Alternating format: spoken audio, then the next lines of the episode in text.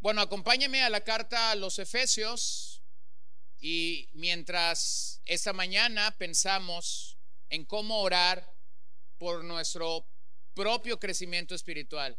Y quise traer esto a la mesa por una razón. Mientras un año termina, la mayoría de oraciones esta tarde o el día de mañana, posiblemente en tu propia vida o en tu propia familia, tendrán que ver con, con muchas cosas. Algunos pedirán un mejor empleo, algunos pedirán salud, algunos pedirán una mejor casa, algunos pedirán, no sé, un montón de cosas que podemos pedir en estos días.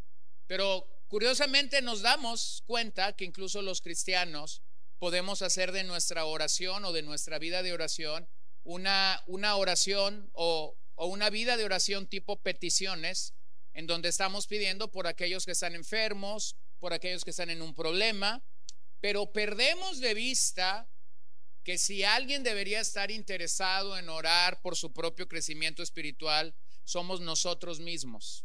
Entonces quisiera llevarte a la carta a los Efesios y que podamos observar que cuando Pablo escribe esta carta, realmente Pablo hace dos oraciones, una en el capítulo 1, una en el capítulo 3, y luego en el capítulo 6 él llama a los creyentes de Efesios a no dejar de orar. Entonces, a lo largo de esta epístola parece ser que la oración en la vida de Pablo es algo importante, porque ora en dos ocasiones distintas por la iglesia de Efesios y al final en el capítulo 6, cuando está revisando la armadura del Señor con ellos, les dice, fortalezcanse en el Señor, oren, oren por ustedes mismos, oren por otros creyentes. Así que yo quisiera revisar las las dos oraciones de Pablo en esta carta y quisiera que obtuviéramos nueve peticiones o nueve cosas que nosotros pudiéramos orar al cerrar un año, al iniciar un año o en todo momento de nuestra vida, nueve peticiones que te ponen en la perspectiva divina de lo que Dios quiere obrar en nuestras vidas. Esta es la epístola donde Pablo está enseñándonos o mostrando a nosotros los creyentes las riquezas increíbles que tenemos al caminar en Cristo. Esta es la carta que nos posiciona en Cristo, que nos dice que estamos en Cristo, que nos dice que estamos arraigados, que estamos cimentados en Cristo y que por ello tenemos riquezas increíbles en Él. Riquezas que están disponibles a nuestro alcance simplemente al caminar en el Señor. Estas riquezas fueron planeadas por el Padre, esas riquezas fueron adquiridas por el Hijo y esas riquezas son presentadas a nosotros por el Espíritu Santo. Así que por fe podemos pedir que esas promesas de Dios sean reales a nuestras vidas, pero a la vez podemos tomar de sus ilimitadas riquezas para suplir, para suplir cada necesidad que enfrentamos. Ahora yo sé que hay una tremenda confusión con la palabra riquezas. Y nada más quiero aclararlo al iniciar, eh, al iniciar el mensaje. Cuando la carta a los Efesios está hablando de la palabra riquezas, nos está situando en una condición. El hombre como pecador está muerto, el hombre como pecador está pobre, el hombre como pecador no tiene esperanza alguna. Y luego cuando Cristo resucita a ese muerto, cuando Cristo da vista a ese ciego, cuando Cristo da oído a ese sordo, cuando Cristo da habla a ese mudo, entonces ese hombre es rico en Cristo. Es decir, ha dejado de ser un pecador para ser un justo, ha dejado de ser un impío para convertirse en un santo, ha dejado de, vivir en el ideal de este mundo para tener una nueva altura espiritual. Mira hermano, si después de todo eso el Señor quiere añadirte riquezas como este mundo lo, lo traduce o lo planifica, gracias a Dios. Qué bueno, gracias a Dios. O sea, el Evangelio no está peleado, y, lo tenemos que decir, el Evangelio no está peleado en ninguna manera con que el, el, hombre prospere, con que las familias prosperen, con que Dios dé gracia, de capacidad a nuestra mente y a nuestras manos para hacer riquezas. Pero cuando la carta de Efesios está hablando de ser ricos, está hablando de ser ricos en la obra de Cristo en nuestras vidas. Así que esto no está peleado para que tú pudieras orar, Señor, dame más trabajo, Señor, ah, eh, permite que yo pueda crecer en el lugar donde estoy. No, no, no estoy diciendo que estamos peleados con eso. Lo único que estoy diciendo es que la mayoría de oraciones que esta noche o el día de mañana se van a elevar van a ser oraciones materialistas, o sea, van a ser oraciones que tienen que ver con las riquezas de este siglo y no oraciones que tienen que ver con las riquezas que nosotros tenemos en Cristo. De hecho, ah, quería predicar estas dos oraciones en el libro de Efesios y me di cuenta que cuando Pablo estuvo en esta prisión en Roma, cuando Pablo estuvo en esa primera prisión domiciliaria en Roma, escribe cuatro cartas, escribe Efesios, Filipenses, Colosenses y Filemón, y en las tres cartas que son ah, cartas a iglesias, no la de Filemón, que es una carta personal, Pablo está orando por, por estas iglesias. Hay cuatro oraciones de Pablo, dos en Efesios, una en Colosenses, una en Filipenses, y hay una sola línea que sigue estas oraciones. Pablo no está pidiendo absolutamente nada material en estas oraciones. Pablo está mostrándonos su corazón, de hecho, en estas, oraciones. Y te voy a decir por qué. El contenido de nuestra oración revela realmente las intenciones de tu corazón. Lo que hay en tu oración, lo que tu oración contiene, lo que tu oración pide, lo que tu oración declara delante del Señor, realmente está mostrando y está revelando lo que hay en tu corazón. Cuando escuchas orar a, un creyente, sabes lo que hay en su corazón. Cuando pasas tiempo orando con, otra persona, a lo mejor en algún momento difícil, o posiblemente te, te reúnes con él durante la semana para orar por algunas ciertas cosas, y cuando tú escuchas orar a esa persona, realmente allí es donde estás conociendo mejor a esa persona. Puedes pasar horas tomando café con esa persona, platicando de mil y una cosa. Mi hermano, no lo vas a conocer al 100%. Pero si quieres conocer a una persona, escúchalo orar. Y es allí en su oración cuando el contenido de su corazón está siendo mostrado. Es ahí cuando sus temores brotan, es allí cuando su aflicción brota, es allí cuando su fe está siendo comunicada, es allí cuando su seguridad en Cristo está siendo comunicada. Entonces Pablo está orando por los efesios y está mostrando lo que hay en su corazón a través de la oración. Así que en estas dos oraciones que Pablo está haciendo por ellos, tiene en mente una sola cosa. Y es que Pablo quiere que los efesios puedan crecer espiritualmente. Es que Pablo quiere que estos hermanos de Éfeso puedan seguir caminando en el Señor y de hecho quiere que cada día conozcan más al Señor. Así que Pablo, Pablo estaba realmente preocupado por la percepción espiritual y por el verdadero carácter cristiano de estos santos en Éfeso. Observen, aunque ya leímos las dos oraciones, que Pablo no pide a Dios lo que ellos no tienen. No está pidiendo nada que ellos no tengan. Más bien Pablo está orando para que Dios les revele lo que ellos ya tienen. Entonces vamos a pasar a revisar estas nueve peticiones, pero vas a observar algo. Todas estas cosas, los cristianos de Éfeso, de alguna forma o de alguna manera ya las tienen. Pero ahora Pablo está orando para que ellos puedan ser, tener más claridad en que ya tienen estas cosas. Entonces, nueve peticiones. Nueve peticiones que todos podemos hacer en cualquier época del año, pero que serían buenas peticiones para estos primeros días del 2024. Efesios 1:15. Por esta razón también yo, habiendo oído de la fe en el Señor Jesús que hay entre ustedes y de su amor por todos los santos, no ceso de dar gracias por ustedes mencionándolos en mis oraciones, pido, pido que el Dios de nuestro Señor Jesucristo, el Padre de Gloria, les dé espíritu de sabiduría y de revelación en un mejor conocimiento de Él. Mi oración es que los ojos de su corazón les sean iluminados para que sepan cuál es la esperanza de su llamamiento, cuáles son las riquezas, observa eso, cuáles son las riquezas de la gloria de su herencia en los santos y cuál es la extraordinaria grandeza de su poder para con nosotros, los que creemos, conforme a la eficacia de la fuerza de su poder. Ese poder obró en Cristo cuando lo resucitó de entre los muertos y lo sentó a su diestra en lugares celestiales. ¿Cuál es el énfasis que hay en esta oración? Hay un énfasis. Y el punto es que Pablo quiere que los efesios seamos iluminados o que los efesios sean iluminados. Entonces, realmente lo que Pablo está hablando en este pasaje es que necesitamos iluminación. Hermano, cuando pensamos en ello, esto es una realidad. Hay, hay, dos palabras que definen para nosotros nuestro acercamiento a las escrituras. La primera es revelación.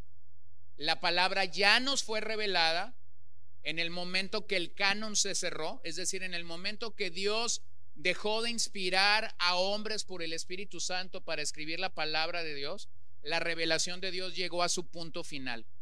Todo lo que Él quería revelarnos en Cristo Jesús fue revelado.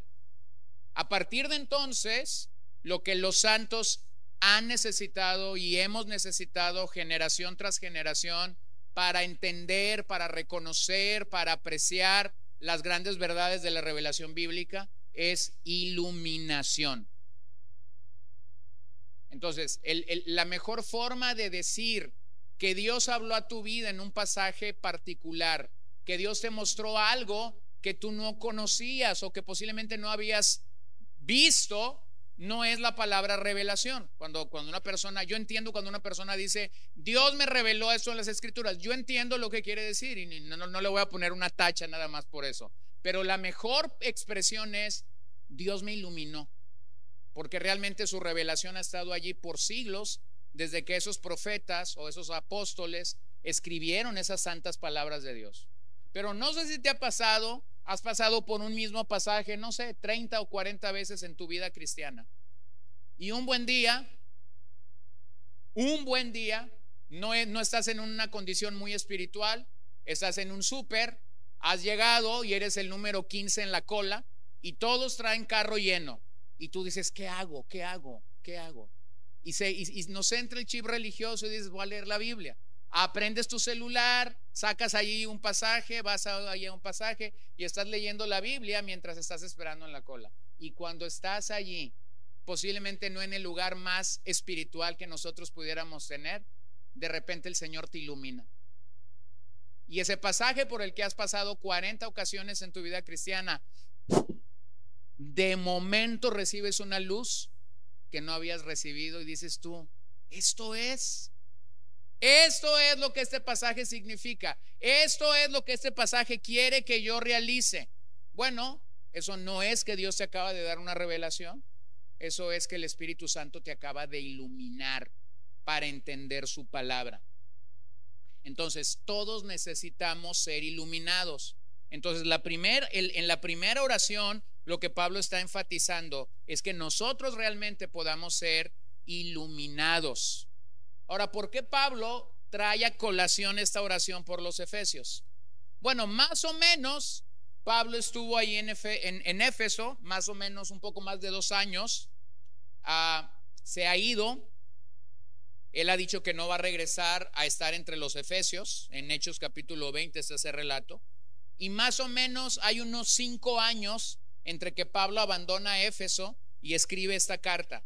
Así que desde que los dejó y los encomendó al poder de la palabra y de la gracia de Dios entre ellos, han pasado cinco años.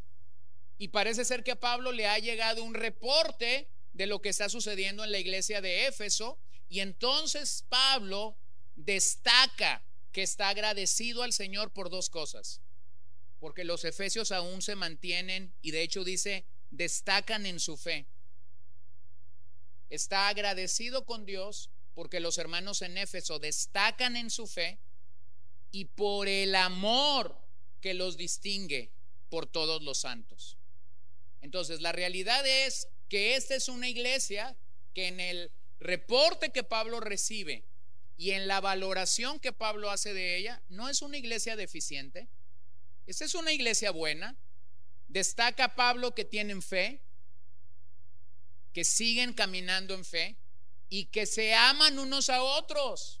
Entonces, eso no es un reporte malo, eso es un reporte bueno, ¿cierto?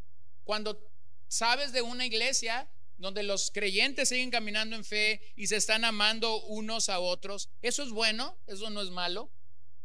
Pero entonces Pablo decide orar, orar por esta iglesia. Y cuando decide orar por esta iglesia, entonces hace lo siguiente. Número uno, petición número uno. Da gracias a Dios. Da gracias a Dios por tu iglesia local. Pablo lo primero que hace es decir, Señor, gracias por la iglesia en Éfeso. Gracias que tienen amor. Gracias que tienen fe. Entonces tú pudieras decir, bueno, ¿no se trataban de nueve peticiones para tu crecimiento espiritual? Sí. Y se siguen tratando de nueve peticiones para tu crecimiento espiritual. Pero curiosamente, cuando Pablo introduce esas nueve peticiones, antes de pedir cualquier cosa, lo primero que hace es dar gracias a Dios por la iglesia local. Allí es donde comienza la oración paulina dando gracias a Dios por la obra de Dios en la vida de la iglesia de Éfeso. Al ver los avances de estos hermanos, al ver cómo ellos han caminado en el Señor, al ver lo que ellos han tenido en el Señor, entonces Pablo dice, gracias, gracias Señor por lo que ellos eh, han hecho, están haciendo en ti. Mira cómo lo dice más tarde en Efesios 5:20. Den siempre gracias por todo en el nombre de nuestro Señor Jesucristo, a Dios el Padre, en todo o por todo. Pero principalmente cuando Pablo da gracias en esta carta, lo primero que hace es dar gracias a Dios por la iglesia de Éfeso, por la iglesia local. Entonces, en el contexto nuestro, hermanos, eso significa, vas a orar por tu crecimiento espiritual, vas a orar para que tu vida y tu caminar en el Señor mejoren. Pero no te olvides de algo. Somos individuos, somos personas injertadas en una comunidad, injertadas en una iglesia. Entonces no vivimos nuestro crecimiento espiritual aislados de una congregación. ¿Sí lo ves? No, no, la vida cristiana no se vive debajo de tu recámara o debajo de tu cocina solo. Necesitas a un cuerpo de creyentes. Entonces Pablo pudiera comenzar a orar, Señor, dame más fe, dame más amor, dame más gracia. Sí, pudiera comenzar a, orar así. Pero lo primero que hace es decir, ok, voy a dar gracias a Dios por la iglesia local. Y de hecho lo hace. Y anima a los efesios a que lo hagan. Entonces yo te hago dos preguntas. ¿De qué estás agradecido por tu iglesia local? Que tuvieras que agradecer a Dios por tu iglesia local. Y lo segundo, ¿lo expresas continuamente? O sea, ¿se lo dices a Dios continuamente? ¿Sabes por qué esta oración es clave en las nueve peticiones que voy a revisar o en las ocho que restan? ¿Saben por qué es clave orar y dar gracias a Dios por tu iglesia local? Porque si de algo nosotros padecemos, aunque sabemos que es una falta delante de Dios, aunque sabemos que es un pecado delante de Dios, el orgullo, el orgullo nos hace pensar que oramos para buscar un bien propio. Entonces nuestras oraciones son muy ensimismadas, ¿no? Bendíceme, cuídame, protégeme, prospérame, manténme, cobíjame, eh, refrescame, y todo termina en me, me, me, o mi, mi, mi, ¿no? Mímame, abrázame. Eh, ¿Sí me entienden? O sea, nuestras oraciones son así.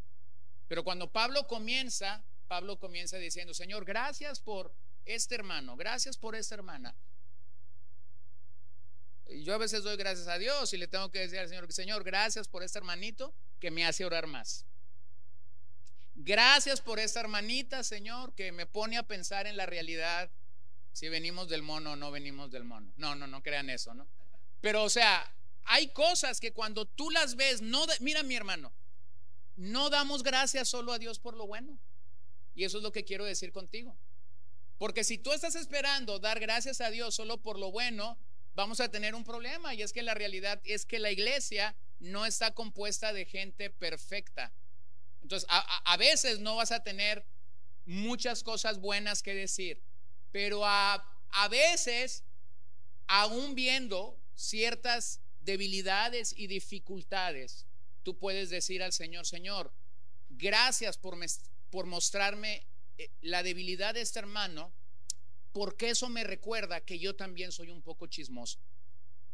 Porque eso me recuerda que yo también soy falto de fe. Gracias Señor por eso. Entonces, ¿qué hace esa oración de gratitud?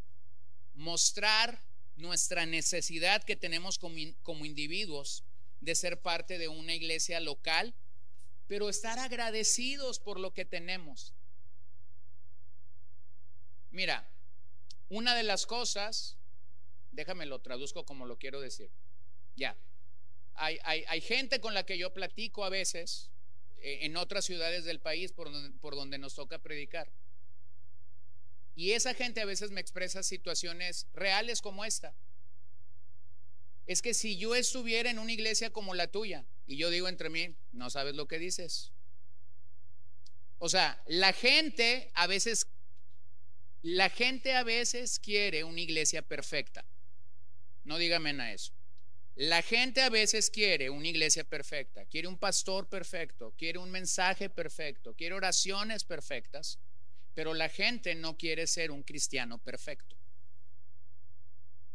O sea, tenemos estándares de lo que queremos tener, pero no tenemos estándares de lo que nosotros debemos de ser. ¿Sí lo ven? Entonces, eh, cuando esos estándares, estándares carecen yo, yo voy a vivir siempre insatisfecho de lo que tengo. Entonces, si yo estoy insatisfecho de lo que tengo, yo no voy a estar agradecido de lo que tengo. Y siempre voy a estar pensando en la iglesia de otro. A veces uno peca de bocón, ¿no? Pero una vez, una vez una ovejita me dijo, es que si yo estuviera en la iglesia de fulano pastor, y es un pastor muy reconocido mundialmente, yo le dije, mira, si tú estuvieras en la iglesia de fulano pastor, seguirías llegando a las 11.55 de la mañana todos los domingos. Si tú estuvieras en esa iglesia, no vendrías a la reunión de oración.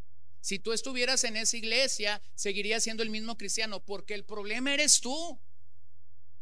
Entonces, pudiéramos nosotros vivir con una ingratitud tremenda, pero nada más voy a usar una lógica y, y la voy a dejar allí simplemente para ti y para mí. ¿Cómo es que, Hechos dice que la gente llega a una iglesia? El Señor añadía cada día los que habrían de ser salvos. Entonces, el que añade a una iglesia es Dios. Cuando nosotros somos añadidos a una iglesia es porque Dios quiso añadirnos. A veces encontramos cada, historia, ¿no? Eh, a veces cuando tengo un poquito de confusión, le pregunto a la gente, ¿cómo fue que llegaste con nosotros? Y me encuentro cada historia. Aquí hay un montón de gente, hermanos, que fue invitado por gente que nada más vino un domingo más que, los que se quedaron. Aquí hay un montón de gente que la invitó a alguien que con el tiempo ya no está con nosotros, pero ellos se quedaron con nosotros.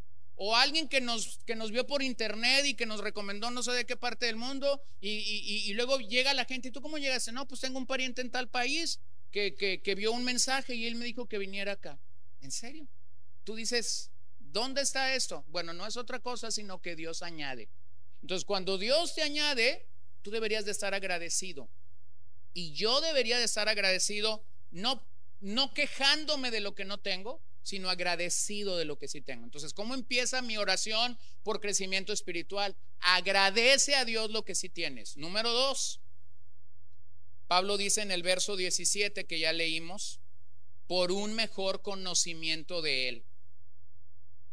Ese 1.137 de Efesios no lo van a encontrar, es Efesios 1.17. Luego no vayan a decir que soy hereje, ¿no? Pero es Efesios 1.17. Y entonces nosotros necesitamos un mejor conocimiento de Dios y lo tenemos que pedir. Ahora, aquí es donde digo, no, no es que Pablo está diciendo que pidamos algo nuevo. Son cosas que ya tenemos. Ya tienes una iglesia, agradece por ella ya tienes el conocimiento de Dios. Sigue pidiendo más conocimiento. O sea, yo no he conocido al, Señor en su totalidad. tú no has conocido al Señor en su totalidad. Entonces, no debemos dar por asumido que hasta donde conoces a Dios ya llegaste al tope. O sea, necesitamos seguir pidiendo a Dios mayor conocimiento de Él. Necesitamos seguir rogando al Señor conocerle más y más. La oración de Pablo aquí tiene como objetivo que Dios sobre en ellos. Para que entonces los hermanos en Éfeso sigan creciendo en sabiduría, en revelación y sigan creciendo en conocimiento. Pero esas tres palabras, sabiduría, revelación y conocimiento, no es algo natural. Naturalmente no soy sabio, naturalmente soy necio, ¿cierto? Por eso hay todo un libro en la Biblia que se llama Proverbios, que su objetivo es pasar a un joven de ser necio a ser un sabio. Sí, pero ojalá y eso, ojalá y, y llegáramos a la sabiduría solo por dejar la juventud. Pero tú y yo conocemos muchos ancianos necios que nunca fueron sabios. Conocemos adultos que están rondando los 50 años, que nunca dejaron la necedad, que se siguen comportando como adolescentes o, adultecenses o como esa generación los llama ahora, chavorrucos, como les quieras llamar, pero nunca dejaron la terquedad y la necedad porque no adquirieron sabiduría. Entonces, Pablo dice, Señor, que te conozcamos, pero cuando, cuando piensa en conocimiento, agrega estas tres palabras, sabiduría, revelación, conocimiento. Y nada de eso es natural. Todo es la obra sobrenatural del Espíritu Santo en nuestras vidas. Es la obra sobrenatural del Espíritu Santo brindándome la capacidad de entender y de aplicar las escrituras el día de hoy. Así que nuestra iluminación viene a través del Espíritu Santo. De acuerdo a la palabra de Dios, el Espíritu Santo es espíritu de sabiduría y espíritu de revelación. Entonces, si yo necesito conocimiento, yo necesito una cercanía con el Espíritu Santo. El hombre no puede con su mente natural y con su mente depravada comprender los asuntos de Dios. Los asuntos de Dios son incomprensibles para la mente humana. Por eso cuando Pablo le dice a los corintios, pero nosotros tenemos la mente de Cristo, está hablando precisamente de esa obra redentora, de esa obra transformadora, de esa obra en donde nuestra mente ha sido capacitada para entender los asuntos del Señor. La mente natural no está capacitada para entender los asuntos del Señor, pero cuando el Espíritu Santo obra en nuestra mente, entonces es que comenzamos a entender estos asuntos.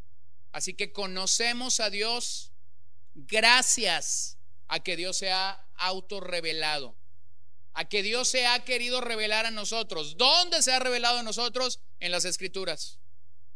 Y eso, eso es más que simplemente datos, eso es más que simplemente información. Así que eso debe ser sumamente apreciado para nosotros. Conocer al Señor, temer al Señor, todo ello nos lleva a una necesidad de conocer más a Dios. Entonces comienzo dando gracias a Dios por la iglesia local. Número dos, comienzo pidiendo al Señor que me dé más conocimiento, un mejor conocimiento de Él. Número tres,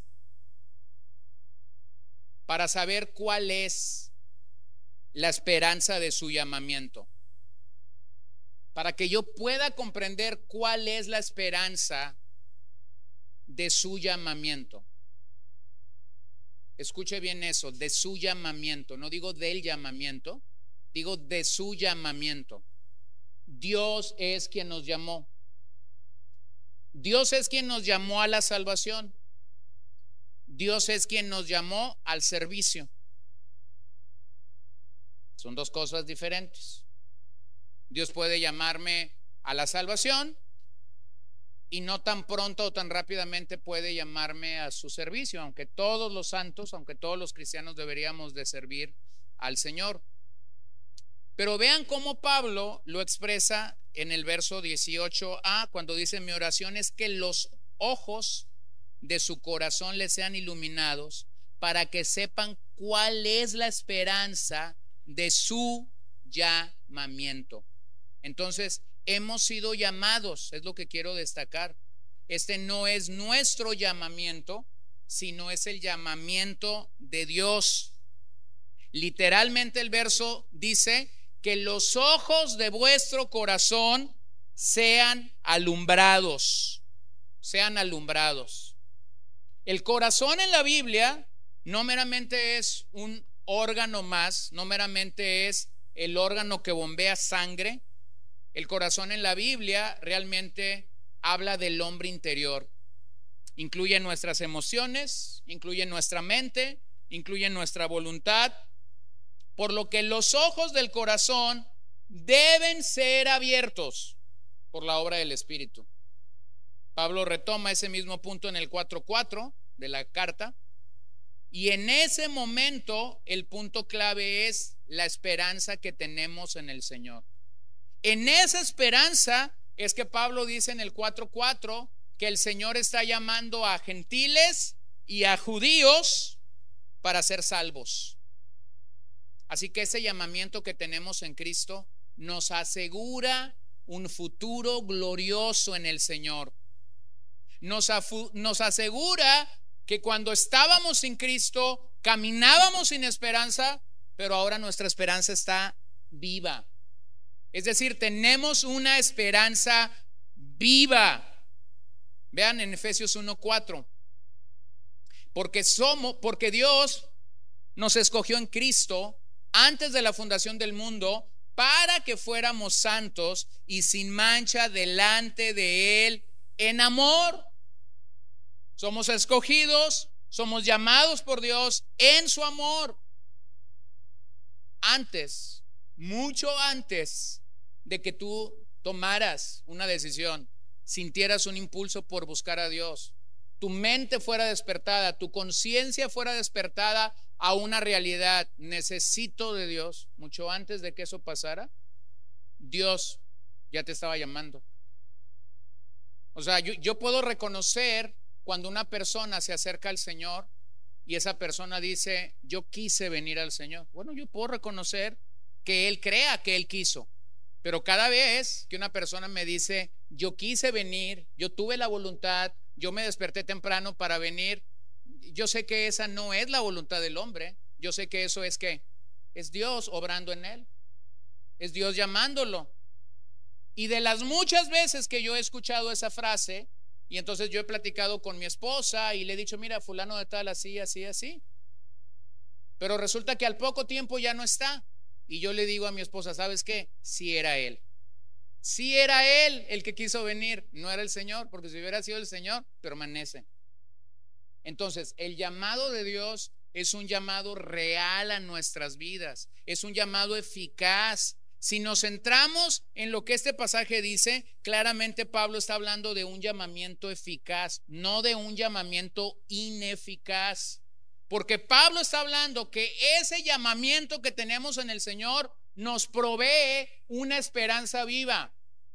Lo voy a decir de otra manera, nos da la gasolina necesaria para continuar. Bueno, no sé cuándo tú vas a la gasolinera. Por ejemplo, yo conozco gente que cuando llega a medio tanque de, de, su carro, ya está en la gasolinera. Y yo digo, qué exagerado. Todavía le queda medio tanque, ¿no? Pero esa es su regla. Cuando la gasolina me llega a medio tanque, entonces yo voy y lleno otra vez, tanque completo. Algunos, cuando andamos en el cuarto, decimos, tengo que ir este día a la gasolina.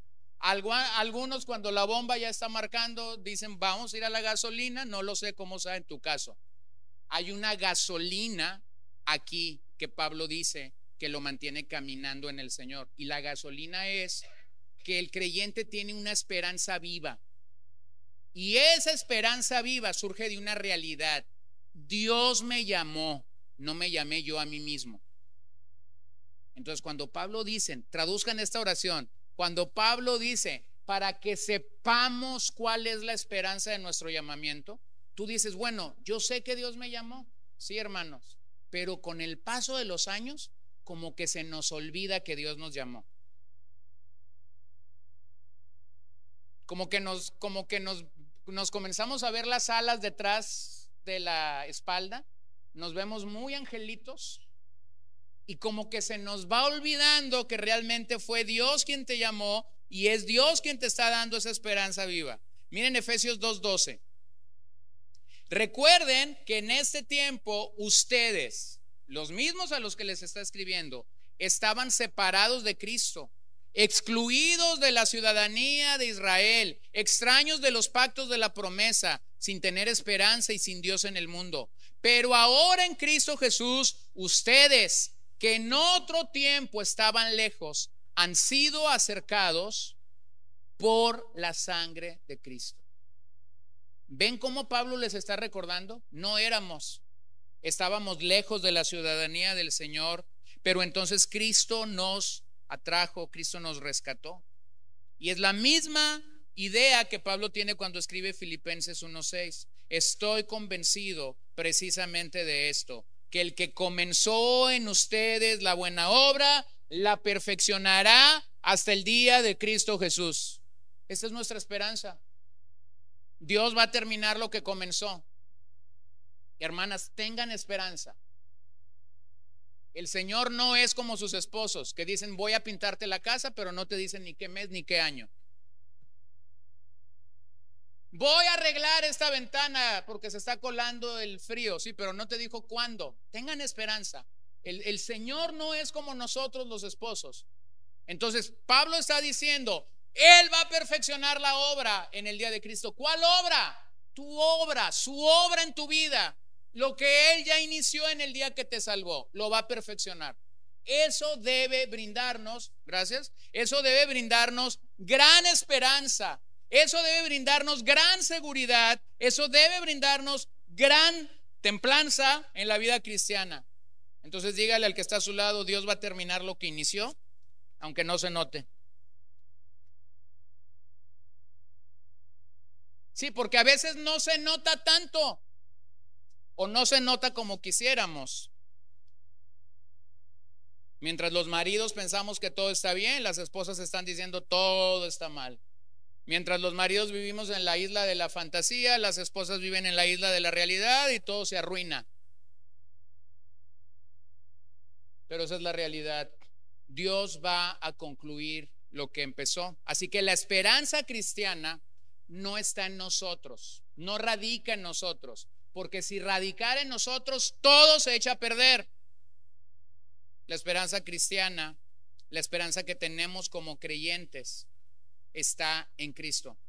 Por lo tanto, nunca nos quedamos sin esperanza, ya que si estamos en Cristo, Él jamás abandonará la obra que inició en nosotros. Pero sigue orando para que esa esperanza sea real, sea efectiva, sea viva en tu mentalidad.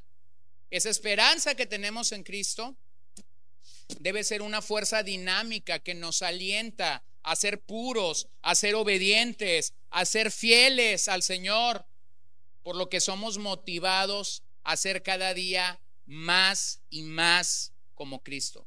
Entonces, hermano, sigue orando, sigue orando día tras día para saber cuál es la esperanza de tu llamamiento. Petición número cuatro, para saber las riquezas de la gloria de su herencia, para saber las riquezas de la gloria de su herencia. Esa es una verdad gloriosa, porque cuando llegas a entender lo que Efesios dice, esas riquezas de, de la gloria de su herencia, en esas riquezas el Señor incluye a su iglesia.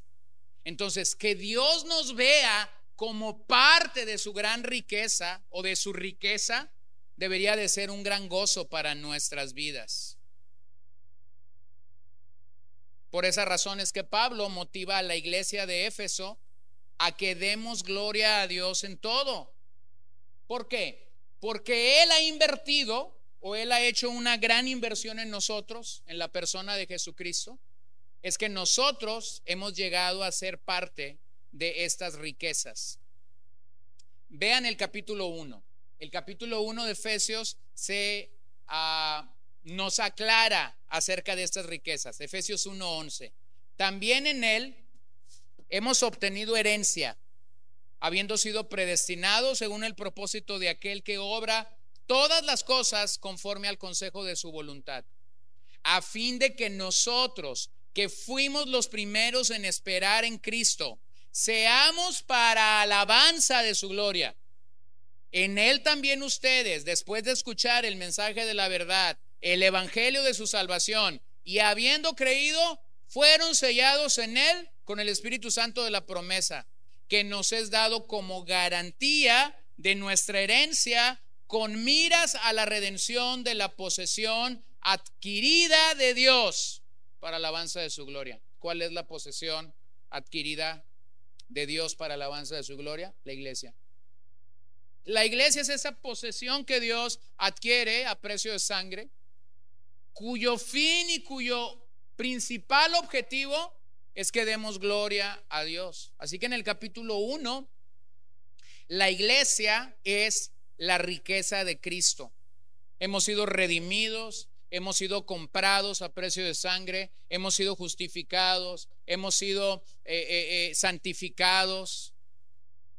Bueno, todo esto está sucediendo no porque lo alcanzaste, no porque lo lograste, sino porque el Señor quiso compartirlo contigo. Más tarde en el capítulo 3, Pablo está diciendo que esa iglesia es la demostración de la gloria de Dios al universo. La manera como Dios está demostrando su gloria al universo es a través de la iglesia. Entonces, cuando piensas en esta petición de poder entender cuáles son las riquezas del Señor, hay dos preguntas que deberíamos hacernos. ¿Quiénes éramos y quiénes somos ahora? Y eso te pone en un parteaguas. Porque al, por un lado, al ver nuestra condición pecaminosa, podemos rápidamente llegar a concluir, somos realmente personas lamentables. Pero cuando logras ver lo que Pablo dice a los Efesios, entonces puedes reconocer que ahora somos la herencia de Cristo. Y eso claramente no es por nuestro mérito, sino únicamente por el mérito de Cristo. Así que hermanos, recordemos lo siguiente, no somos definidos y no somos valorados por lo que este mundo decide o elige acerca de tu persona o de tu nombre o de tu familia. Lo que nos define y lo que nos valora es Cristo. Es Cristo. De hecho, este es nuestro agente antiséptico para compartir, para combatir nuestro orgullo espiritual y nuestra arrogancia. Es sumamente difícil gloriarnos ante la cruz, jactarnos ante la cruz, cuando entendemos que todas las riquezas en gloria que tenemos, incluyendo ser parte de la Iglesia Universal, lo tenemos en Cristo. Entonces, ¿de qué me voy a jactar? De nada. Si todo lo que tengo Dios me lo dio, ¿por qué me lo dio? Por gracia. Entonces, cuando piensas en esta oración, ¿realmente estás pensando en que somos el resultado de la gracia de Dios? Y somos o debemos hacer todas las cosas para su gloria. Número 5, quinta petición, para saber la exaltación, para saber la extraordinaria grandeza de su poder. Para saber la extraordinaria grandeza de su poder. Bueno, si yo hiciera la pregunta esta mañana, ¿cuántos creen que el Señor es poderoso? Creo que el auditorio completo asumiría que el Señor es poderoso. ¿Cierto, no? Es así como que algo muy obvio. Entonces yo pregunto, ¿por qué cuando sales a tu patio y te encuentras una cucaracha comienzas a correr y a gritar y a subirte arriba, arriba de una silla? Ya se te olvidó que Cristo es poderoso, ¿no? Ahora déjame explicarte eso rápidamente. Una cosa es nuestra teología en la mente y otra cosa es nuestra teología en la praxis. Es decir, podemos afirmar el poder de Dios, pero de repente hay cosas que nos asaltan y no estamos muy convencidos del poder de Dios. Porque nuestra naturaleza así es. Somos temerosos de naturaleza, somos nerviosos de naturaleza, somos inquietos de naturaleza. Alguien te dice, ahorita voy a venir, ha pasado un minuto y tú dices, pero ¿por qué no viene? Porque se acaba de ir, por eso no viene. Eh, Te dicen que va a venir cierta persona y tú estás diciendo, pero será más alto que yo, será más obeso que yo, será, hará más gimnasio que yo. Pero ¿por qué estás pensando en eso? Porque hay un tipo de temor intrínseco en nosotros, un temor por el hombre, un temor a las realidades futuras. Y entonces Pablo dice, quiero que ustedes puedan conocer la extraordinaria grandeza del poder de Dios. Y de hecho, Pablo extiende este tema cuando, lleva, cuando llega al capítulo 6 y vean lo que dice en el 6.10. Por lo demás, fortalezcanse en el Señor y en el poder de su fuerza. O sea, ya ha declarado por cinco capítulos el poder de Dios, ya orado por el poder de Dios desplegándose en los Efesios. Pero ahora nuevamente les dice, quiero que sepan, por todo lo que ya les he dicho, fortalezcanse en el Señor y en el poder de su fuerza. Entonces nada más quiero recordarte algo. El poder que tú y yo necesitamos como cristianos para vivir, para servir, para enfrentar los desafíos que tenemos en la vida, ya se nos fue dado. O sea, ese poder no es algo místico, no es algo que va a venir así como que te dicen, eh, levanta ese saco de 50 kilos y no pudiste levantarlo. Entonces, Señor, fortaléceme y de repente sientes que puedes levantar cinco. No, no es algo místico ese poder. Ese poder del que Pablo está diciendo que está operando en nosotros, pero que puede operar aún más, ha venido cuando fuimos salvos, ha venido en Cristo, ya nos fue dado. Pero entonces recordemos que los efesios poseían una idea muy diversa del poder espiritual. No tengo tiempo para entrar en ese detalle, pero cuando ves los embates que Pablo enfrentó en Éfeso, cuando llegó con el Evangelio a Éfeso, la gran cantidad de libros de magia, de hechicería que fueron quemados en Éfeso cuando el Evangelio los iluminó. Bueno, entiendes que en el campo espiritual había otros poderes, había otras deidades combatiendo en contra del Evangelio en Éfeso, realidades que en otras ciudades Pablo no enfrentó, o que por lo menos no se nos dice que enfrentó. Entonces, entendemos que había una lucha o una batalla espiritual muy diferente en Éfeso que ellos estaban enfrentando. Quizás fueron tentados por su contexto a otra fuente de poder fuera de Cristo. Quizás fueron tentados en temor al hombre, en temor a la posición, en temor al mundo. No lo sé. Pero entonces cuando nos vemos embatidos, cuando nos vemos atacados de varios eh, lugares, de varios eh, eh, diferentes blancos del enemigo, tenemos un recordatorio que el poder de Dios es extraordinario.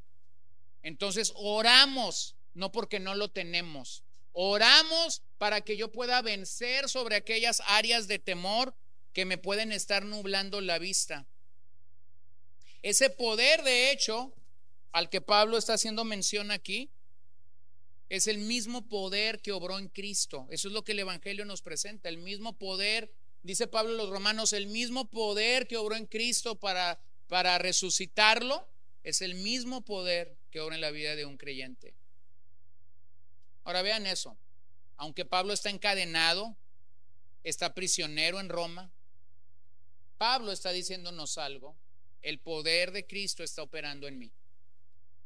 Tú pudieras decir, bueno, si hubiera operado en él, entonces lo, hubiese sacado de la prisión, ¿no? Es lo más, es lo más lógico.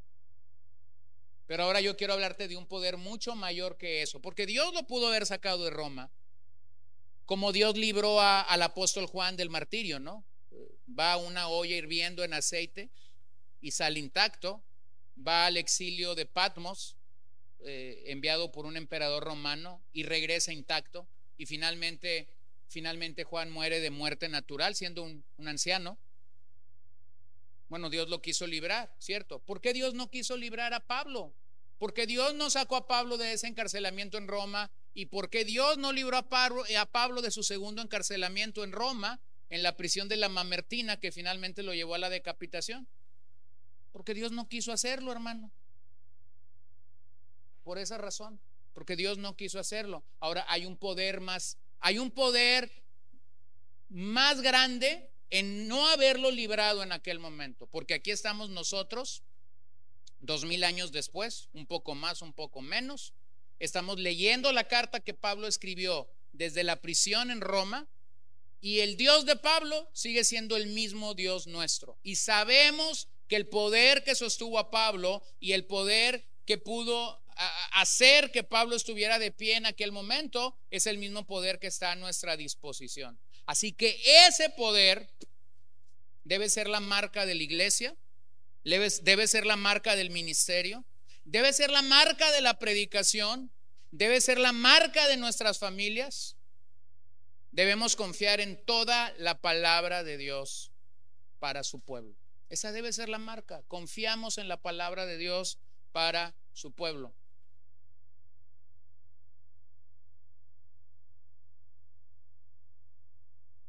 Hace unas semanas atrás estuve en el funeral de una persona. Mientras yo crecía en, esa, en esta iglesia, esta, esta persona, bueno, primero su, su, madre y después él y algunos de sus hermanos venían acá. Y finalmente él, él ah, murió hace unas, unos meses atrás o unas semanas atrás. Y cuando yo estuve en ese funeral encontré a muchas personas a las que les he predicado del Señor con el paso de los años. Yo fui sorprendido en ese funeral de gente que en algún momento esta persona invitó a esta iglesia y vinieron por algunas semanas o posiblemente algunos un día nada más. Eh, fui sorprendido por empleados de esta empresa que me comenzaron a sacar sus historias y yo, yo había perdido en mi mente que, por espacio de unos meses yo todos los sábados iba a esta empresa y tenía un estudio bíblico de siete y media a 8.30 de la mañana en la sala de juntas. Y entonces comenzaron a venir estas señoras diciéndome, ¿se acuerda, pastor, cuando iba y nos compartía del Señor allá en la, en, la sala de juntas? Sí, es que bueno, Pero entonces ayer, por una cuestión de esas medio raras, estuve en esa empresa, regularmente estamos los 24 el, 24 de diciembre, la, la, la mamá de los que hoy viven, que era miembro de esta iglesia, tenía la tradición de juntar a toda la familia y a toda la empresa eh, los 24, que diéramos una palabra y que se orara y entonces ellos daban el momento de la feliz de la feliz Navidad. Crecí yendo los 24 a esta empresa, que eh, comencé a ir como cuando tenía unos 8 o 9 años, fui creciendo, fui creciendo, fui creciendo. Pero ayer la nostalgia me invadió porque llegué a la empresa, me senté en, una oficina que ha estado ahí por los últimos 40 años, este, me senté en la sala de juntas platicando con, con quien me había invitado y comencé a darme cuenta de algo. La gente que, a la que le prediqué por años ya no está, algunos ya están en el retiro, otros cambiaron de rubros, pero me di cuenta de algo. El Evangelio es eterno. La palabra de Dios es eterna y permanece para siempre. Y entonces al final que compartí y que oré, vino un muchacho joven y me dijo, simplemente me dijo esto, mi madre trabajó en esta empresa y cada 24 iba tan contenta de que se hubiese, se hubiese abierto las escrituras en la empresa y se hubiese orado. Bueno, increíble noticia, la gente ya no está, algunos murieron, algunos están en otras empresas o algunos ya están en el retiro. Pero la palabra del Señor permanece para siempre. Y el poder que esa palabra contiene sigue siendo el mismo. Entonces, ese es el poder al que Pablo está hablando aquí. Ese es el poder que debe distinguir a la iglesia, que debe distinguir al ministerio, que debe distinguir la predicación, que debe distinguir nuestras familias. Así que debemos confiar en que toda la palabra de Dios realmente bendice a su pueblo. Ahora veamos la segunda oración. Y el énfasis de la segunda oración ya no es que seamos iluminados para entender algo. El énfasis de la segunda oración es que seamos capacitados. Capacitados. Véanlo en el 3, 19. Por esta causa, pues, doblo mis rodillas ante el Padre de nuestro Señor Jesucristo, de quien recibe nombre toda familia en el cielo y en la tierra. Le ruego que Él les conceda a ustedes, conforme a las riquezas de su gloria, el ser fortalecidos con poder por su espíritu en el hombre interior, de manera que Cristo habite por la fe en sus corazones. También ruego que arraigados y cimentados en amor, ustedes sean capaces de comprender con todos los santos cuál es la anchura, la longitud, la altura y la profundidad y de conocer el amor de Cristo que sobrepasa el conocimiento para que sean llenos hasta la medida de toda la plenitud de Dios. Observen que Pablo sigue el modelo del Padre nuestro al decir, doblo mis rodillas ante el Padre de nuestro Señor Jesucristo. Pero ahora agrega al Padre nuestro un enfoque en la persona de Cristo. Entonces, petición número 6, que seamos fortalecidos en el hombre interior. Observa que esta no es una petición que una persona sin amor por Cristo va a hacer. Nadie va a orar esta noche diciendo, fortalece mi hombre interior, porque eso no se ve. ¿Lo ves? Pero aquí Pablo realmente retoma lo que ya pidió. Él ya pidió iluminación en la mente de los creyentes.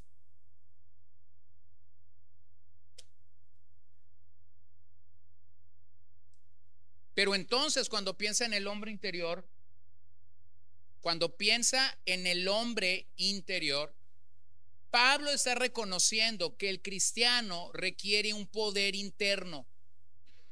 Necesitamos un poder interno, pero ese poder interno no viene de adentro, o sea, no lo genero yo. El poder interno que la vida cristiana requiere viene del exterior. Viene de Dios. Dios me lo da, Dios me lo dota. Pablo deseaba que los efesios estuviesen preparados para toda calamidad, para todo lo que enfrentarían. Entonces, el poder del Espíritu nos capacita. Y ese es el poder al que Pablo se refiere aquí. Un poder que capacita para soportar. Vean cómo los evangelios nos dice que Jesús anduvo en el poder del Espíritu Santo. Vean cómo el testimonio de Sansón en jueces 16, cuando él está agarrado de las columnas del templo, entonces él le dice al Señor, Señor, fortalece por, por última vez. Pregunta, ¿el Señor escuchó su voz? ¿Su oración? Sí. ¿Sansón era el mejor portado para que el Señor escuchara su oración? No. Pero el Señor quiso fortalecerlo y eso debe alentarnos. Entonces, hermanos, hay embates en la vida, hay problemas en la vida, aunque yo sé que el poder de Cristo está habitando en mí, que yo voy a necesitar decir, Señor, fortalece por favor mi vida. Fortalece por favor lo que yo debo de hacer en esa situación. Así que es de llamar la atención que Pablo ha venido mostrando a lo largo de la carta en Efesios el poder colectivo de la iglesia. Esta es una, esta es una carta muy eclesial que habla mucho de la iglesia y ha venido mostrando Pablo ese poder, ese poder en, en la vida de la iglesia. Pero aquí Pablo está enfatizando que ese poder debe capacitar al individuo, por lo que debemos reconocer que la experiencia cristiana incluye tanto una visión colectiva, tanto una visión colectiva de lo que es la vida cristiana, pero entender que el individuo permanece. En otras palabras, como individuo debo enfrentar muchas cosas sin perder de vista el poder colectivo que tiene la iglesia. ¿Qué pasa con el hombre exterior? Bueno, el hombre exterior se va deteriorando, los años no mienten. Las canas llegan, el cabello se va, las arrugas llegan, los que eran altos se ven un poco más bajos, los que eran bajitos se ven más bajitos todavía. O sea, el, deterioro es real. Los que corrían usan bastón. Los que hacían sentadillas toda su vida ahora tienen que usar una andadera. ¿Lo ves? O sea, el deterioro va llegando a nosotros. Uno de los efectos del pecado sobre la raza humana es ese, el deterioro va llegando. Los hospitales están llenos. El hombre exterior se va deteriorando. Sin embargo, Pablo dice algo maravilloso en este pasaje. El hombre interior se va fortaleciendo y se va revitalizando espiritualmente por la obra del Señor. Entonces, ese poder interno es lo que nos lleva adelante en nuestro caminar.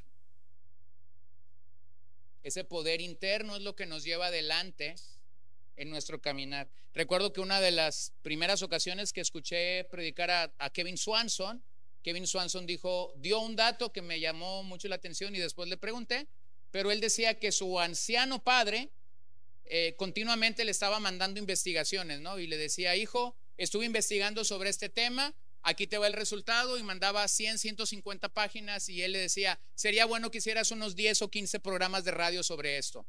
Y entonces Kevin Swanson tomaba toda esa investigación y lo traducía en 10, 15 eh, programas de radio o lo traducía en dos, tres libros. Y yo le decía, entonces le decía a Swanson en una ocasión, ¿cómo puedes, cómo puedes pastorear, viajar por todo el mundo predicando el Evangelio, grabar un programa de radio al día y todavía escribir el montón de libros que escribes por año? Y entonces su respuesta fue esa, porque tengo un padre que investiga por mí. Entonces, mientras, mientras muchos creerían que este anciano debería estar en el retiro sin hacer nada, este anciano estaba investigando, leyendo la Biblia, tomando lo que otros están diciendo sobre este tema para decirle a su hijo, haz, aquí está el arma, ve y ataca al enemigo. El hombre exterior se puede deteriorar, pero el hombre interior se debe de revitalizar en el poder del Espíritu Santo. Si algo si algo debe emocionar nuestras almas de lo que esto realmente es, es reconocer que el poder interno no es algo que está en nosotros, sino que viene de Dios. Entonces el hombre interior sujeto al Espíritu nos lleva a desarrollar una vida para la gloria de Dios. Número siete, de manera que Cristo habite en nuestro corazón por la fe. De manera que Cristo habite en nuestro corazón por la fe. Pues que es, es Pablo ¿no les estás escribiendo a salvos? Sí, sí le está escribiendo a salvos y una de las realidades que la salvación trae a nuestras vidas es que Cristo habita en nosotros. Entonces mi pregunta es, ¿por qué Pablo le pide a los efesios que oren por algo que se supone que ya tienen? ¿Lo ven? La realidad es muy sencilla. La realidad es que no hay cristianismo sin Cristo. No hay cristianismo sin la obra del Espíritu Santo en nuestras vidas.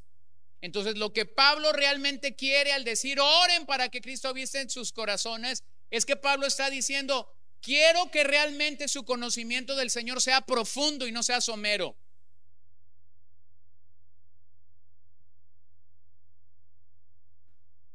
Eh, nuestro conocimiento puede llegar a ser muy somero. No pasó aquí, pero pasó en otra congregación. Un pastor le dijo a una persona, ¿usted conoce al Señor? Sí, yo conozco al Señor. Le dijo, gloria a Dios.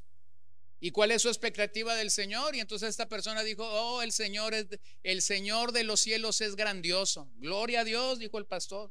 ¿Y qué parte de la Biblia ha leído para reconocer que el Señor de los cielos es glorioso? No, no he leído la Biblia, he visto una serie en Netflix que se llama así, ¿no? El Señor de los cielos. Entonces, por favor, asegúrese cuando alguien dice que conoce al Señor, asegúrese de qué Señor está hablando, solamente.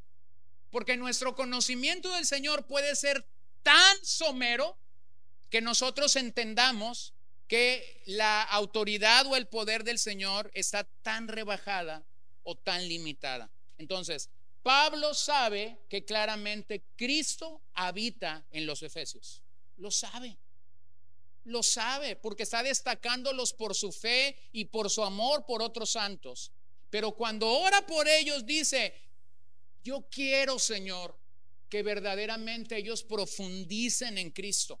La palabra habitar ahí significa establecerse y sentirse como en casa. Yo quiero que mis hermanos en, en, Éfeso puedan estar establecidos y sentirse como en casa. Vean esto, el entendimiento de Pablo de la vida cristiana es magistral o era magistral. Porque Pablo por un lado sabía de nuestra lucha con nuestros deseos internos y cómo eso debe ser reordenado. La lucha interna entre los deseos piadosos de un cristiano y los deseos pecaminosos es real. Pero Pablo entonces sabe que esa lucha nos debe llevar o esos deseos internos nos deben llevar a reordenar nuestros deseos delante del Señor. ¿Cómo sucede eso? Por la obra poderosa de Dios, por la obra poderosa del Espíritu Santo en nuestras vidas. Y nosotros, hermanos, necesitamos ese poder expulsivo de una nueva pasión. Necesitamos que el poder del Espíritu Santo nos invista de tal forma que los deseos de la carne salen, pero los deseos piadosos y los deseos del Espíritu nos posesionan realmente. Los puritanos tenían un dicho para hablar de esto que Cristo fuera moldeado en nuestros corazones para ser aptos para que Él habite. O sea, que Cristo sea moldeado día tras día, trozo tras trozo, pedazo tras pedazo en tu corazón, hasta que Él pueda realmente habitar en nosotros.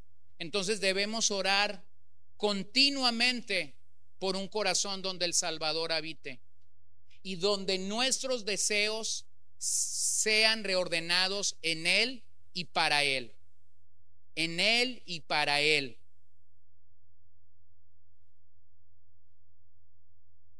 Así que debemos seguir orando por una experiencia más profunda entre Cristo y su pueblo, deseando que nuestro Señor se establezca y se sienta como en casa en sus corazones. Número 8. Vamos a terminar ya que seamos arraigados y cimentados en el amor de Cristo. Que seamos arraigados y cimentados en el amor de Cristo. Debemos conocer el poder del amor de Cristo. Ese amor que sobrepasa todo conocimiento. Ese amor debe habitar en nosotros hasta los tuétanos. Pero ¿cómo lo explica Pablo ese amor? Usa dos palabras. Arraigados y cimentados. Arraigados viene del mundo vegetal, viene del mundo de los viveros, viene del bosque, pues lo voy a decir así. El hombre, e, el árbol debe de introducirse profundamente en el suelo. Mientras más profundas son las raíces, el árbol tiene mayor calidad de vida. Esas raíces profundas es de, es de donde el árbol obtiene su alimento, y es de donde el árbol obtiene su estabilidad. Así es como el creyente debe verse arraigado en Cristo. Como árboles debemos obtener nuestra estabilidad en Cristo y nuestro alimento en Cristo. Así es como nos debemos de ver, hermanos. Bueno, que muchas veces no nos veamos así es otra cosa. En esta ciudad de las palmeras que tocan el cielo y que cada vez son menos palmeras que tocan el cielo porque las cortan. Pero usted se recordará más de una vez haber estado en su ventana o en algún lugar y ver un huracán o ver una tormenta pasando por esta ciudad. Recuérdeme lo que hacen las palmeras.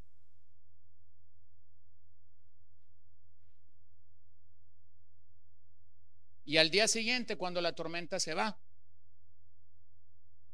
bueno, el otro día estaba ahí en el estacionamiento del teatro y estaba viendo una palmera altísima, altísima, altísima, y de repente bien chueca. No sé cuántos metros había, 30 o 35, pero allá donde se, allá donde se pone lo más divertido, allá es donde está más chueca. Estabilidad. ¿Por qué? Porque tiene raíces profundas. Entonces, ponte a pensar en esto. ¿Qué te tumba, hermano? ¿Qué te tumba en la vida cristiana? ¿Qué te deprime? ¿Qué te saca de la jugada? Bueno, cada vez que algo te saca de la, de la jugada, tienes que regresar a este pasaje. Y aunque se supone que un cristiano está arraigado en Cristo, cada vez que algo te saca de la jugada, cada vez que algo impide que tú sigas corriendo, Hebreos 12 del 1 al 3, debes de preguntarte, ¿dónde están tus raíces? Miren lo que el Salmo 1 dice.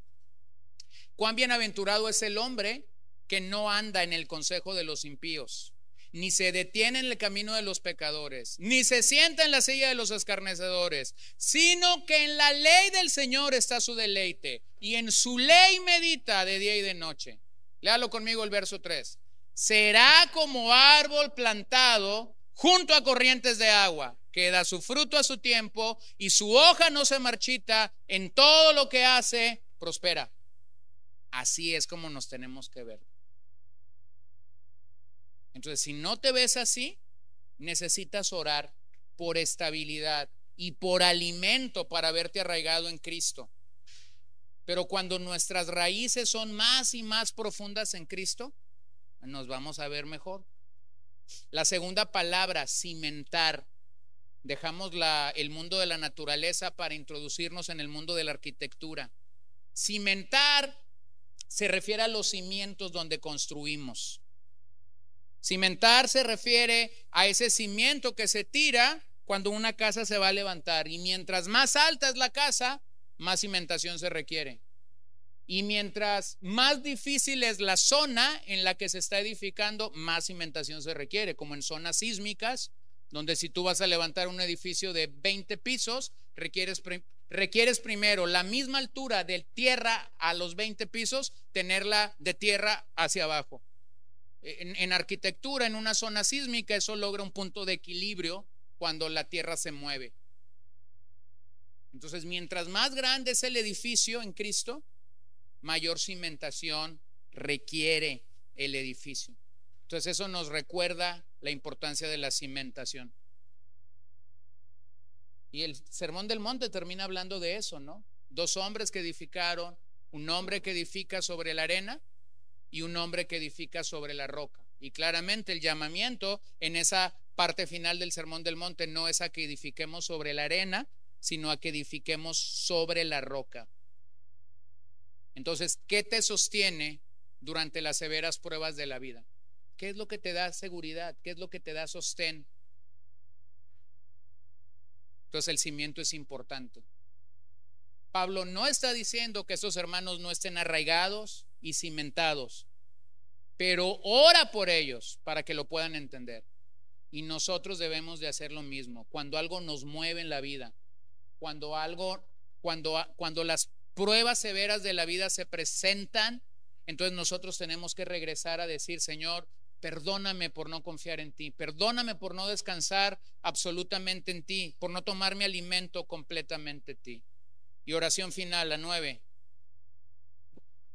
que seamos llenados hasta la plenitud de Dios, que seamos llenados hasta la plenitud de Dios.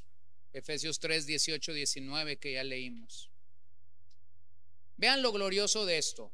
En la salvación no solo se nos perdonan pecados, sino que en la salvación realmente se restaura la imagen de Dios en nuestras vidas. Esa imagen que fue dañada por el pecado, que fue afectada por el pecado, esa imagen es restaurada en la salvación. Así que la manera como Dios nos madura, la manera como Dios nos madura es que conozcamos que su amor sobrepasa todo y esto lo encontremos solo en Cristo para ser hechos a su imagen. La palabra ahí comprender y conocer tiene la idea de tomarnos del Señor. Comprender es tomarnos mentalmente de una cosa. Cuando cuando alguien te dice algo y tienes tú la expresión, ah, ya entendí, ya comprendí. O sea, al buen entendedor pocas palabras, ¿no? Y cuando alguien te dice, ya entendí, es porque ya entendió. O sea, ya lo comprendió en su mente. Eso es, eso es comprender. Pero conocer sugiere el tomarse de ello para uno mismo. Entonces Pablo dice, que puedan comprender, que puedan conocer, es decir, que lo, que lo comprendamos o lo entendamos en nuestra mente, pero que lo tomemos con nuestras manos. Vuelvo a lo mismo, yo puedo comprender, eh, yo puedo comprender el gozo del Señor. Pero perdieron los cañeros anoche y ya estoy triste porque perdieron. Ay, Señor, si hubieran ganado. Ya pasaron a playoff, hermano, de todas maneras. ¿Lo ven? O, está como el otro día, yo estaba en el estadio y le envié una foto a una fan de los Yaquis de Obregón y estábamos viendo ganar a los, a los cañeros frente a los Yaquis. Y luego me pregunta, inocentemente me pregunta mi querida tía, ¿y cómo va el score? Lógicamente no le hubiera mandado nada si fuéramos perdiendo, íbamos 9-0, imagínate, ¿no? Tía, hasta la pregunta ofende, vamos 9-0. Escúchate esto. comprender y conocer tiene que ver con poner al mismo punto lo que creo y lo que vivo. Entonces yo me puedo ir a dormir y decir, el gozo del Señor es mi fortaleza. Pero te paras en la mañana y tú dices, voy a hacer el desayuno, prendes la estufa y resulta que el gas se acabó. ¿Y qué crees? El gozo se fue al pozo.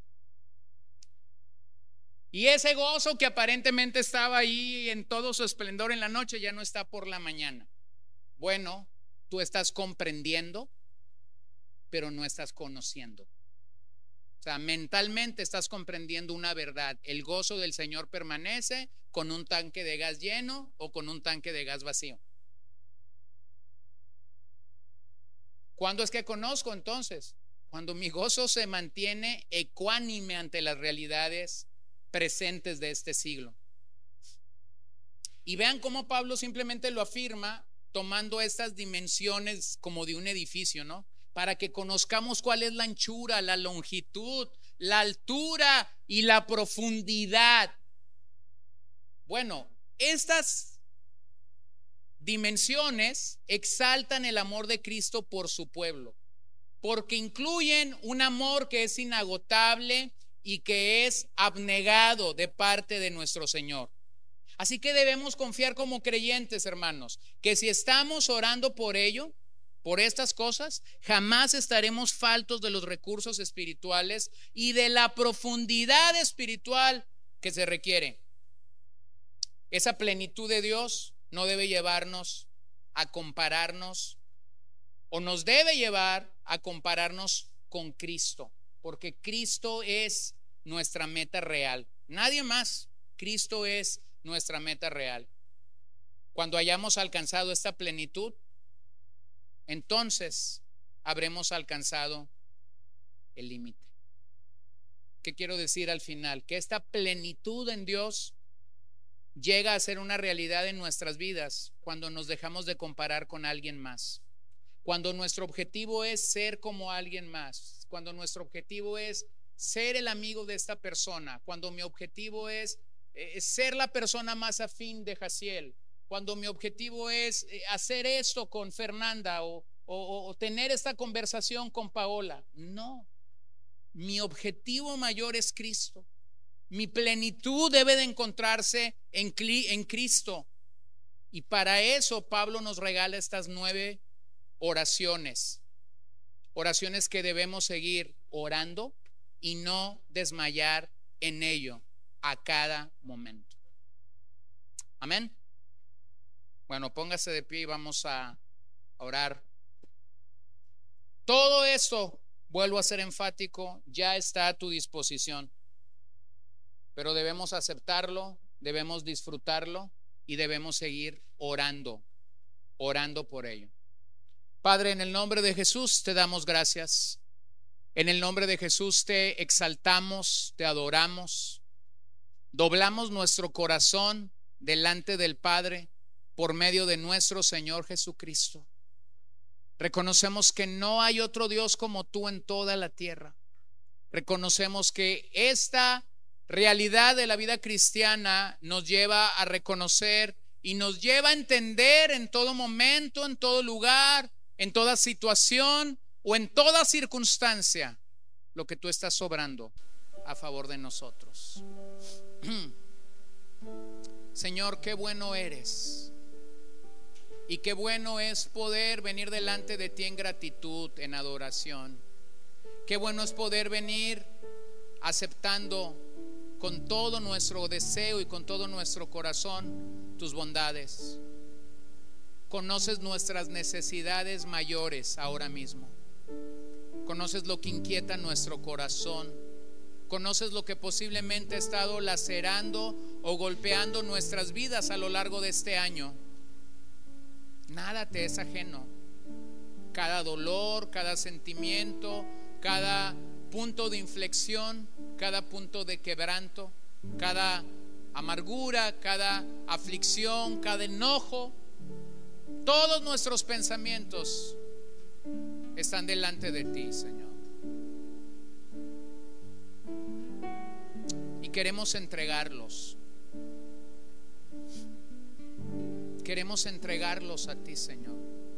Queremos al dejar atrás este año, también rogarte que todo aquello que ha desviado mi fe y mi sincero caminar de ti pueda quedar atrás. Todo peso que agobia mi alma pueda quedar atrás. Yo me uno a la oración de Pablo esta mañana y te pido que seamos iluminados y capacitados por tu Espíritu Santo para poder entender las grandezas de tu plenitud, las bellezas de tu obra en nuestras vidas por encima de todas las cosas, por encima de todo pesar, por encima de toda carga, por encima de toda lucha. Señor, ven a nosotros. Te lo pedimos en el nombre de Jesús. Y oramos que al iniciar un nuevo año, tu gracia y tu favor nos acompañe. Oramos que la plenitud de Cristo pueda rodear nuestras mentes, nuestras almas y nuestros corazones para Cristo Jesús. Ponemos todos nuestros planes, nuestros anhelos, nuestros deseos en la mesa de tu voluntad. Y como el padre, como el hijo oraba al Padre, hágase tu voluntad y no la nuestra. Todo lo ponemos delante de ti. Todo lo traemos ante ti y reconocemos y entendemos que no hay otro sitio, que no hay otro lugar en el cual debamos ponerlos, sino solamente en ti. Te lo pedimos con todo nuestro corazón. Señor, gracias por los que estamos reunidos aquí esta mañana. Gracias por tu obra en medio nuestra. Gracias por lo que tú estás obrando ahora mismo a favor nuestro. Gracias por tu intervención. Gracias por llamarnos. Gracias por salvarnos. Gracias por rescatarnos. Gracias porque es tu obra y no la nuestra. Te lo pedimos en el nombre de Jesús y te damos gracias, Señor.